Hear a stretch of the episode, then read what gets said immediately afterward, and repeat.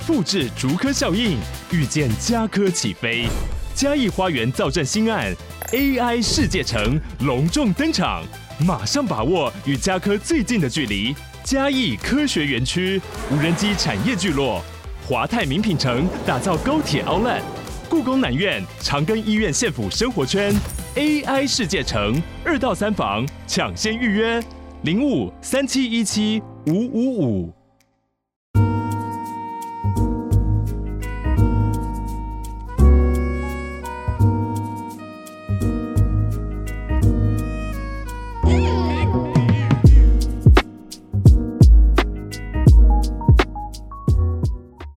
东哥你好，请问女友本身有需要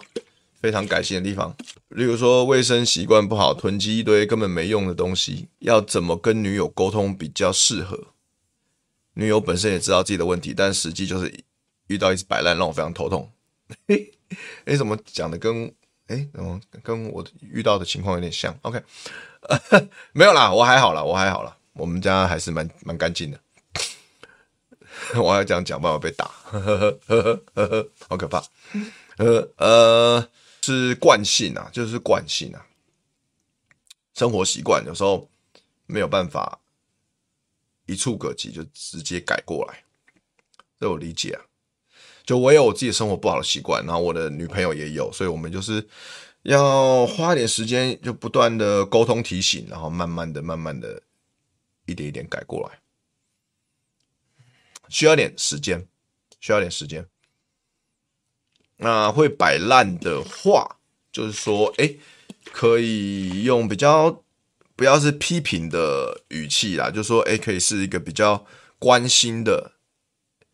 正正向的语气，然后问他说，哎，我好像你我感觉你常常遇到这种情况，然后常常这种情况会你自己知道说要要做，但可是好像后来又没有做。我观察到是这样，那你不要去，然后说就问他说，哎，怎么会这样？你你自己觉得呢？为什么为什么会发生这种情况？就是说不要去先入为主的去批判他这样不对，那他可能会很受挫啊，就可能说啊，会觉得说被那样，因为通常一般人被批评不对，自己都会反弹嘛，说干，那你是他妈一直批评我是不对，那你他妈你有多好啊？就吵架嘛。那但是就如果你不带一个批判的。语气跟态度，你是用这样一个比较中立的态度，跟你观察到，把你观察到的东西只是讲出来，然后就问他说：“哎，怎么会这样？”我们就一起讨论，然后看有没有办法一起找到可以呃解决的方法，或者和平相处的方法。这样子，就是我的我的经验啦，跟你我的做法跟你分享，好吧？希望对你有帮助。对啊。改变习惯是真的很困难，没错啊。但但但如果是坏习惯，而且说这个坏习惯也不是说那没有好坏啦，就是说，就是说，呃，但这个习惯会对另一半造成困扰，然后你们又生活在同一个环境的话，那的确可能得调整啊。要不然，要不然就是，要不然就是女生的这个做事的习惯要调整，要不然就是你要接受，就是会你要接受现状，就是这样，就是。就是大概就这两个选择嘛，啊不就是你们找到一个，关或者是你们找到一个中间点嘛？中间点就是说一起整理，对不对？就说哦，发生了这种事情，但女生就是会摆烂，那有没有可能你们一起整理？提醒了，一起整理，这是一个，这是一个，这可能是一个中间点，一个中间点这样子，对啊，就是展龙说的啊，就是一起整理啊，没错。然后另外一个就是说，要怎么样不要一直。焦虑，或者说不要一直紧张啦。有一个东西就是你要活在当下。就说像那个老弟啊，就是刚刚提出那个会焦虑的，看到高分妹会焦虑的那个老弟啊，他在跟我聊天的时候，他也是满脑子焦虑，就是这个很明显。就你观察一个人的呈现，那就很明显嘛。就是我在他在问我问题，然后我在跟他分享的时候。就我发现他没有在看我，他就一直在头低低的，然后一点头，然后好像脑中一直有自己的想法。然后我发现我讲到一半，他就打断我，他说：“但可是怎样怎样怎样。”然后我啊一直在讲自己的顾虑。而其实我看到我就知道他他没有活在当下嘛，就是他问我问题，但我讲到一半他要打断我，他没有活在当下，他满他他陷入他有点上脑，他一直陷入自己的脑子里面的焦虑里面，他焦点在他自己的脑子里，所以我当下我就跟他说：“停停停，看我看我。”我说：“停下来看我。”我这样子讲了很多遍，他才真的愿意认真看我。我说：“你要活在当下，不要再我在跟你讲话，你要活在当下，你要专心聆听，看着我专心聆听，不要再想自己的事情。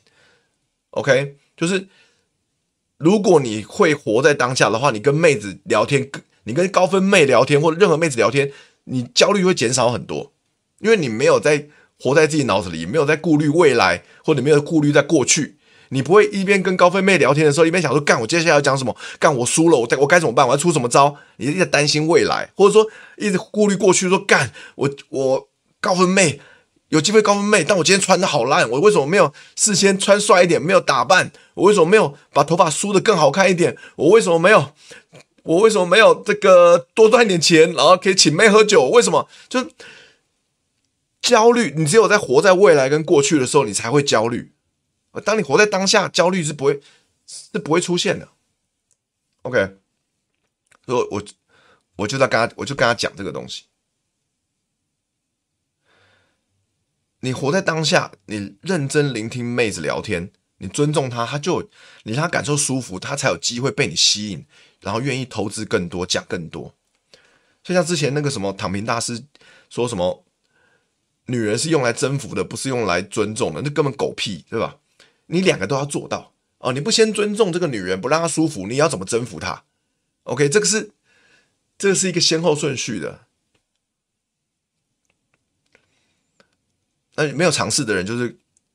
硬硬记红药丸啊，PUA 就会变成这个样子，就走歪掉嘛。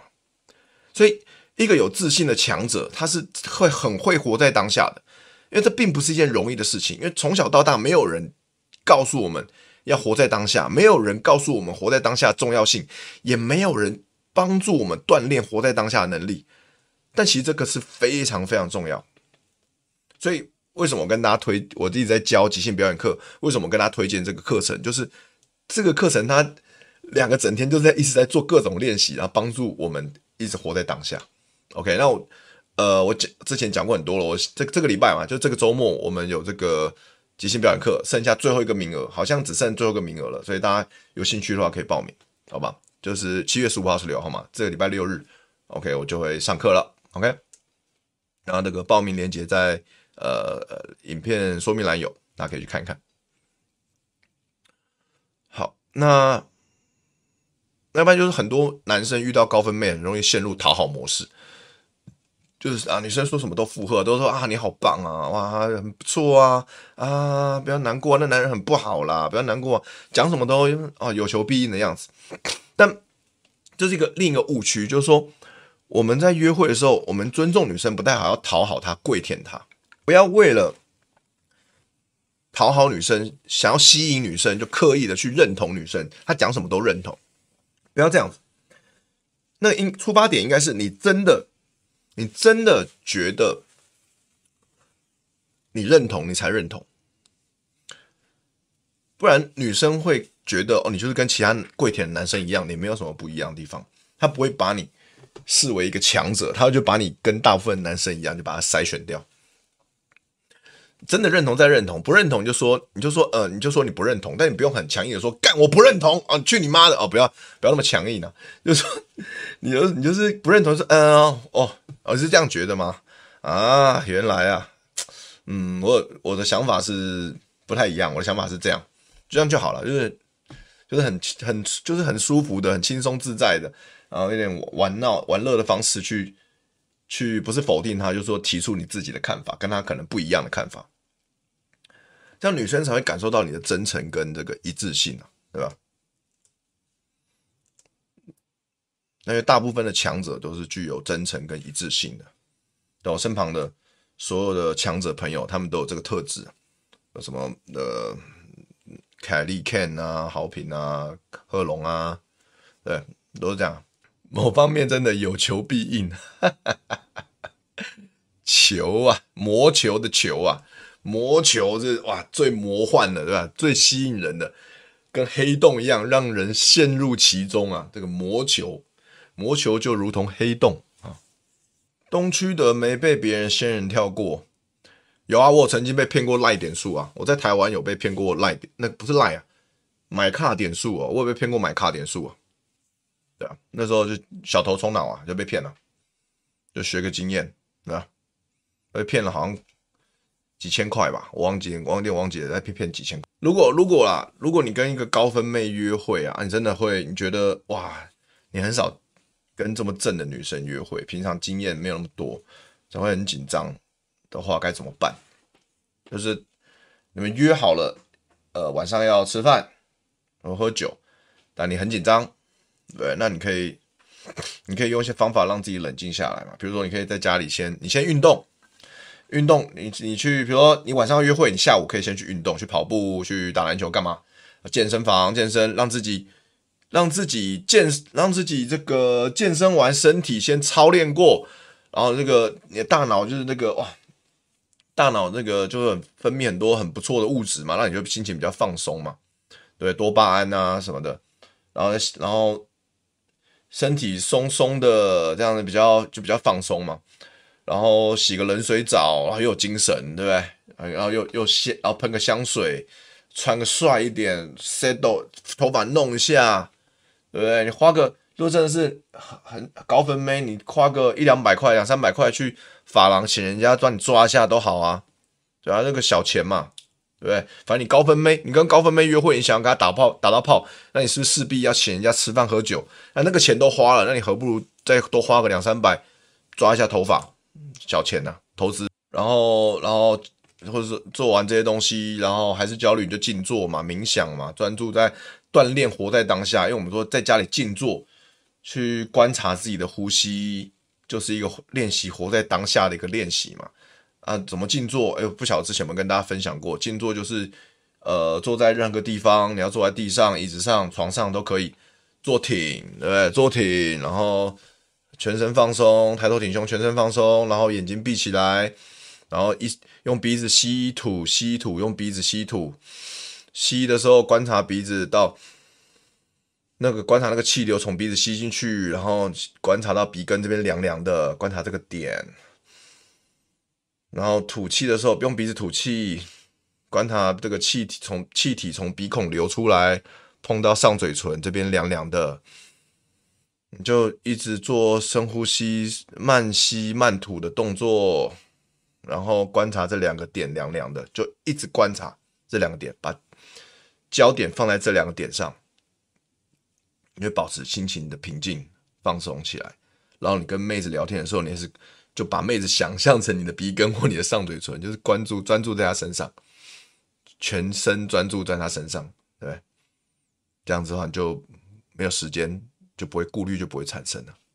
OK，或是那个以前那个经典电影的《哈拉玛丽》嘛，不是有教那个班史提勒演的嘛？大家没 没看过也可以去看一下。一个宅男要跟一个正妹约会嘛，啊，他就是很紧张，啊，他朋友就叫他说：“那你约会前先靠枪。”啊，靠枪就比较放松啊，比较不紧张。一样，这个这也可以啊。如果你们 想要用这一招也可以，好不好？不反对，就是反正就是运动、洗冷水澡、静坐、靠枪啊，心理建设，给自己心理建设嘛。说啊，我我很棒啦，我我是一个很有自信的男人呐，可以先自我自我催眠一下啊，专心聆听妹子讲话，然后给她一些有趣的反应，问她一些有趣的问题。用你真诚的好奇、哦，来来化解正妹的这个防护罩，对。然后大家会想说啊，这个女生就是喜欢高富帅啊，又正妹条标准这么高，那我身高又不高，怎么办？就我们的身为男人，我们要怎么想呢？我们要想说，你身高不高，但是你的思想维度高啊，对不对？你可以让你的思想维度提高啊。啊，我不富怎么办？你没有钱。那你的内心可以丰富啊，你内心可以富足啊，对不对？你要对自己有信心啊。对，丰，我们这个之前直播讲这个丰盛的人生嘛，你能人生可以丰盛啊，所到其所到之处，那个俯拾即是嘛，对不对？然后说我不帅，那那你的行为可以帅啊，你的行为可以潇洒，对，那你的行，因为你行为就是你的这个人的想法的这个投射嘛。所以你你的想法，你的想法到位，你的想法帅，你的行为就会帅啊。那重点重点就是这样了，好不好？相信自己，OK。好，我跟大家分享一些我之前跟高分妹交手的经验，好了，呃，是这样的，就是说，其实我在。这这五年嘛，这五年的密集的这个约炮的情况，都在中国啊，跟台湾都有，呃，都有跟很多高分妹交手过啊。那比如说中国就有好多个嘛，好好几个。那有一个甘肃妹，之前有跟大家聊过嘛，就是这个后来上警察局那个，跟他交往三个月，后来他把我搞上警察局。那我我是怎么跟他认识呢？其实就是就是也在交软体，在探探上滑到。然后说哇，这个正妹啊，聊一下，然后聊一下，他就说，哎，他就有跟我，就是可能他那时候刚好心情不好吧，啊，就是他就跟我分享他的心事啊，然后，然后我就我就跟他聊，然后开导他啊，其实我是，其实我们当下都还没有约出来啊，但我就觉得，反正我刚好也没事嘛，然后就是觉得说，哎，他心情不好，我就跟他聊聊，正妹嘛，就跟他聊聊，没有，没有损失。然后他就开始，我们就开始换到微信上面，然后开始通话聊。然后我就，他就一直很难过啊，我就听，我就聆听啊。那我就，那我就开导他，就聊一些开心的啊，然后开导他，让他不要难过，让他想往好方，往好一点的方向想啊。然后他就，哎，他就觉得说谢谢我这样子。然后我就说，那我就觉得，哎，时机成熟了，那我们可以约了嘛，就约出来看电影这样子。因为晚晚上，因为那时候晚上约到时间比较晚了，那就是约看电影，然后就就是，就看完就就觉得，哎，见面就已经感觉很熟悉，就那种那种氛围，就是因为你会去观察一个人散发出来的这个浅沟通嘛，就是说，因为我们已经在微信上面聊了一个小时，然后很深入，然后在聊他的。他聊他的一些亲身经历，一些而且不开心的事情，我们聊得很深入，所以当我们碰面的时候就觉得很熟，然后就觉得，所以就就他的浅沟通跟我说他我们不陌生，我们很熟，所以我跟他大概聊了可能 maybe 十五分钟吧，碰面相处了十五分钟之后我就牵手了，那他也觉得他也没有抽，因为就觉得哎好很自然，他也没他也没有反抗，然后我们。因为在看电影前就牵手了，所以我们看电影之后呢，我手就又牵着他，他也没有闪。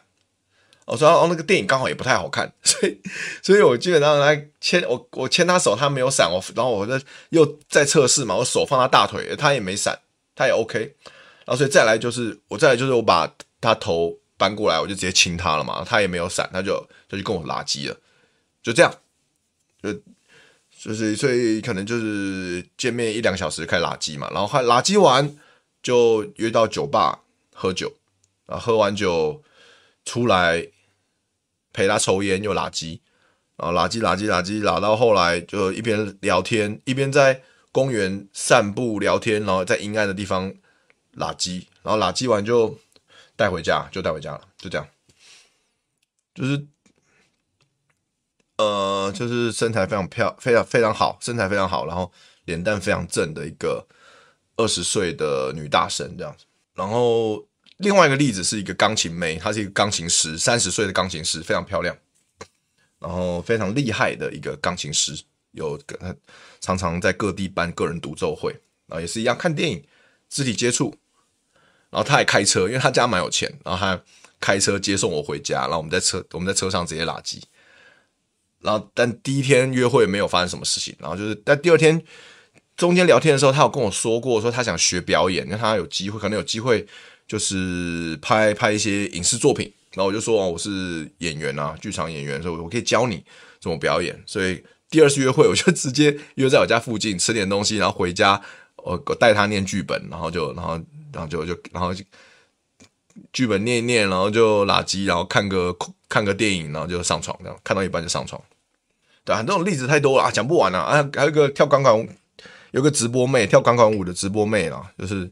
就是靠直播哇，在中国也是赚很多这样。然后也是出来约出来，然后喝酒聊天，然后就拉机，然后第二次 第二次约会看电影，在电影院拉机，然后带回家这样。所以你就发现，就高分妹就是他们可能标准比较高，但只要你用对的方式跟他们互动，有吸引到他们，后后那个流程后面跟普妹基本上一模一样，没有差别。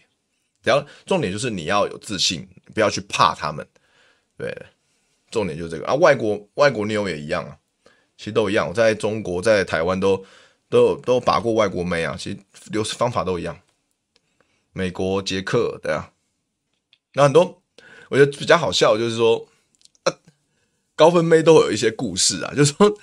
而且在台湾，在台湾也是就吃过很多高分妹嘛，他就可能这些流程都一样，可能有的有的可能碰面十分钟就碰碰面五分钟牵手，十分钟就拉鸡，当天上床这种，然后或者说呃后来有些就是也是很快当天上床，然后后来变固炮，然后啊反正就是很多这种脸正奶大又聊得来的这种女生啊，那通常这种高分妹，她们都会跟我讲一些故事，就是说他们都曾经被某某。名人啊、艺人啊、某某网红约过，但是他觉得对方很恶心，所以不想给他约。这种这种故事我听太多了，啊，名字不能讲出来，但我这我听太多了。哦，展龙问说这些都是 A P P 滑到的吗？全部都是，因为我我我不接搭，我也很少去夜店，所以我刚刚讲的中国台湾的全部都是 A P P 滑到的，全部都是。在行与不行的界限怎么判断？毕竟现在有 Me Too 的问题，当下界限好难掌握呀，我理解。我理解，所以基本上流呃观念跟流程和技巧都是一样的，就是说以前没有爆发 Me Too 事件，但也不代表也不代表你可以随便碰，对不对？也不代表你可以让女生不舒服，或女生不舒服的时候，她一定不会跟你发生关系嘛。所以基本上前提就是你要让女生舒，感受到舒服。那你说那个界限要怎么判断？就是。就是那个没有，就是说这但都是一每个都是个案，但是就像我之前直播讲的，就是透过观察他的浅沟通，他丢出来的这个浅沟通是不是他有有被你吸引到这样子？可是需要一些经验啊，就需要，因为我也是大量的约会有这样的经验，这样的观察，然后再加上我是。本身是这个表演者，我是演员，所以我很我会观察到一些比较细微的一些肢体动作跟面部表情，所以我敢在五分钟就跟女生牵手，我敢在十分钟就跟女生拉鸡，而且还可那时候还是在台湾那个例子，还是在大白天在马路上，我敢这样做是因为我判断他是 OK 的。那怎么判断呢？当然就是我之前有跟分享过的，就是很多小点。比如说，你也可以说这些很多很多小的兴趣指标，就是说，诶，他跟你走路的时候，他可以跟你靠很近，他不怕跟你有肢体触碰。所以，当女生愿意跟我靠很近，不怕有跟我肢体触碰的时候，我手是不是自然而然就牵起来了？然后我牵起来，他也他就笑笑的，但他没有他没有抽开，他就笑笑的说：“哎，这么快哦？”我说：“对啊，就这么快啊，对啊，就觉得诶，感觉跟你就是跟你牵手这样散步很舒服啊。”我觉得赞，就是其实我讲什么都不重要，那随便扯的，那都不重要。重点就是哦，对啊，对啊，我觉得就是差不多了。就重点就是这个。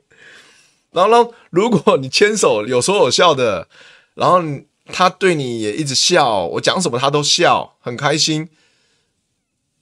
那基本上五分钟牵手，十分钟拉鸡就很合理啊，就是一个这是一个很合理的节奏，就是。对一般的关系来说，对大部分的人或对一般的约会来说，这可能超快，太快了。但在那个个案来说，那个进度、那个节奏再自然也不过了，就是这样。当然，可能是因为那个女生她本来就比较开放，她可能本来就有在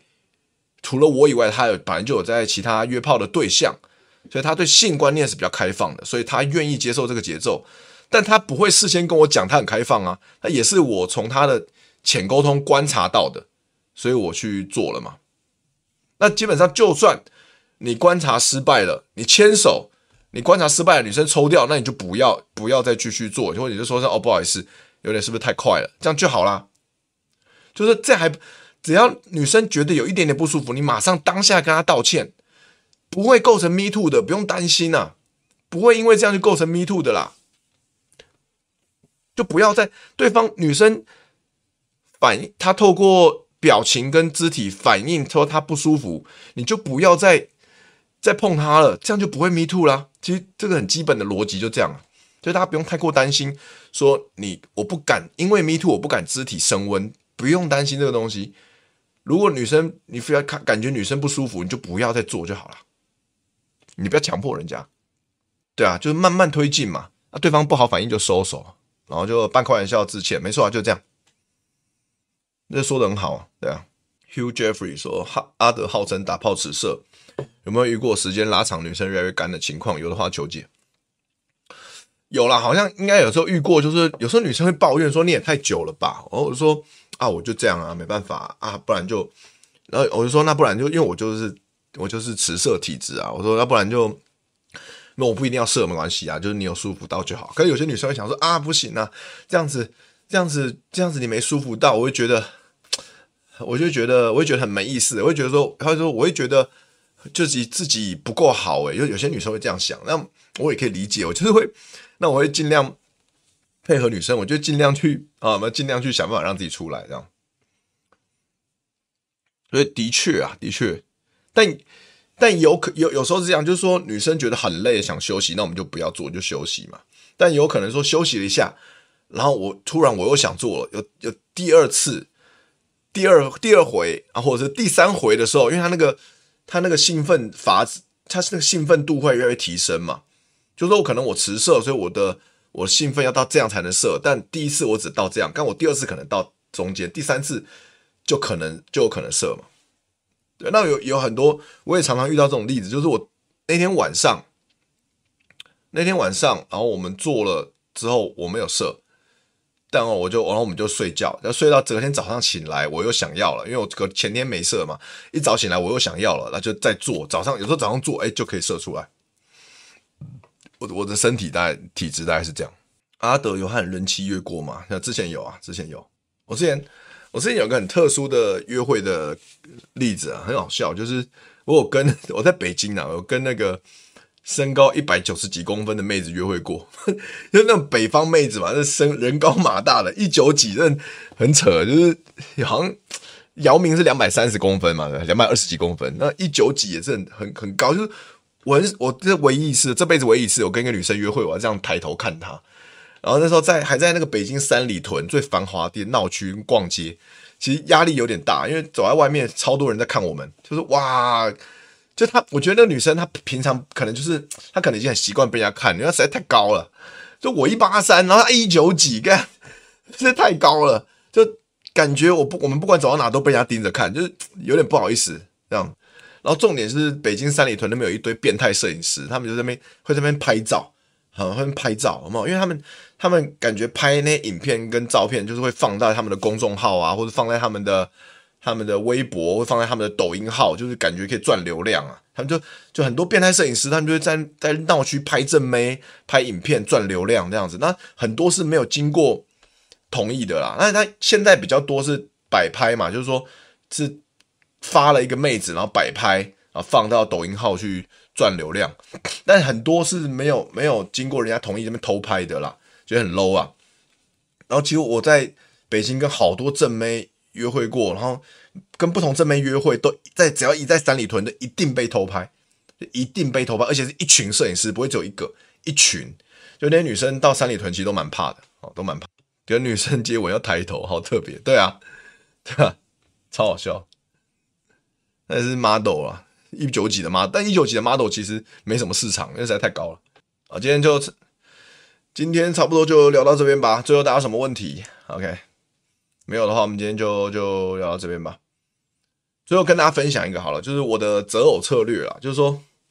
因为我现在大家知道我现在稳定交往嘛，那就之前也有问人问我说，欸，那你对于长期关系你会怎么选对选你的对象嘛？那就对我们男。男人来说，其实一开始外在还是很重要的，就是说，你至少外在不能让你让你看得不顺眼嘛，对不对？那看得顺眼，就是你会想跟他亲热的那种外外形嘛，身材，对，然后年纪，然后年纪嘛，就每个人对年纪要求不一样嘛。那内就是外表，内在部分就是说你要可以跟他聊天啊，开心啊，自在啊，然后可以你在他面前可以做自己啊，这个很重要，因为你在他面前不能做自己，你这个你这辈子你 你会很痛苦啊！你如果是你要交长期交往对象，你很痛苦啊！千万，所以你一定要选一个可以在他面前做自己的一个对象啊！所以我在我女朋友面前，我就可以，诶，她她会支持、认同我的工作、我的事业，甚至她可以帮助到我的事业嘛，所以我觉得哇，那很棒啊，那非常棒。然后再来就是你们有共同兴趣啊，就是你们有很多可以聊的共同的兴趣，可以聊的话题，然后甚至你们在很多事情上面你们可以一起做，或者说也有共同的价值观，我觉得这是这个是最棒的。不一定要不一定要全部都一样，但如果有越多，其实当然对你们越好嘛。你们呃可以一起做一些事情，你们感情会比较好嘛。OK，然后我觉得还有一个很重要，就是说你们的时间要能够配合啊，像我在。我我之前有好几任女友，其实交往时间都不长，就可能一个月啊、三个月啊、啊半年之类的，两个月这样子。其实很多很觉得不是说我不好，或者说他不好，那很多时候是因为我们的时间是很难配合。就我已经是自由业了，就我的工作已经是比较 free 了。啊，我也没有说到很忙。之前最近比较忙啊，因为线上课程之前没有到非常忙，但是但是妹子的工作非常忙。那这种情况下，就是你就，聚少离多啊。因为现很多现代人他们工作时间太忙了，那没办法，那所以就就最后就分手啊，就感情就淡了，就分手了。因为就是一个月可能。碰一个礼拜碰不到一次，一个月可能碰个三次，我就觉得对我来说太少了，没办法，没办法接受。那刚所以如果这些东西都能够配合，都能满足的话，我觉得就是一个算是一个蛮理想的对象。那刚好我现在的女朋友就是有满足我上面这些条件都有满足啊，所以我觉得就蛮棒的这样子。那那其实很很多人问我说啊，就是说，那你进入长期关系之后，你会不会会怀念以前的这个我很很爱玩的约炮的时光啊？那我坦白讲，我觉得多多少少还是 还是会有一些怀念啦，因为过往那是很刺激的生活嘛。你很多每个礼拜不同，每天都不同对象，有没有很多高分妹哇，玩得很爽那样。但我觉得仔细一想啊，就是那个当下都是很刺激的，但仔细一想，我觉得我现在过的生活比以前快乐，因为因为以前就是。你跟很多不同对象打炮，就是享受这个单次单次的刺激，但现在是每天都有人陪伴，那个感觉是很不一样。就是说，哎，我的喜怒哀乐就是有人可以分享啊。那我需要的时候，我可以有人可以陪伴我。那如果对方需要的时候，我也可以陪伴他。那我也会有这种被需要的感觉。然后我们可以要要有个伴，可以一起吃喝玩乐啊。然后这种快乐程度是你一个人做这些事情的好几倍，所以我觉得，我觉得非常棒，非常棒的生活。所以我现在可以慢慢的感受到一个名言，就是 “less is more” 啊，“simple is deep”，就是少就是多，简单就是深刻。呃，我最后再跟大家分享一个，就是也是我最近很深的体悟啊，就是呃，一期一会这个东西，它是一个它是一个日本的谚语嘛。一期一会，就是说每一次的相遇都可能是你最后一次跟这个人相遇，所以要把握每一次跟你周遭的人呃碰面聚会的那个时那个时刻，真的活在当下啊，尽情的享受那个时光，因为你不知道，永远不知道下一次你再跟同样的一群人或一个人呃见面相处是什么时候了，对不对？就是人生苦短，要尤其是最近。那个 Coco Lee 离开我们，对不对？这我从小，我从小到大就很喜欢的女歌手 Coco，对，就突然就离开我们了。我我记得小时候就是看金田一才认识他这歌手嘛。那时候那时候看金田一日剧，他是那个主题曲的演唱者嘛。每次我每次我是要看金田一日剧，然后结果开头 Coco Lee 一定要出来讲话，然后结尾一定要唱主题曲加跳舞，很好笑。应该卫视中文台嘛，对，那时候，所以你永远不知道什么样什呃，你周遭的谁会突然间的就离开你，或是你再也没有机会跟他碰面，所以一期一会啊，真的珍惜每一天，过好每一天，然后珍惜你身边每一个人，珍惜每一次相聚的机会。好，今天就聊到这边，谢谢大家，我们下次见。下礼拜一晚上九点，东区的直播间，OK，拜拜。然后，那个每周四我们都有即兴大乱斗，OK，如果有兴趣想了解即兴，想看即兴剧，想可以想约妹来看晚上看表演的话，每周四晚上八点来 Comedy Club，OK，可以来看到即兴表演，而且只要呃票价只要两百块，很便宜，可以看两个小时的秀，OK。下次见，拜拜。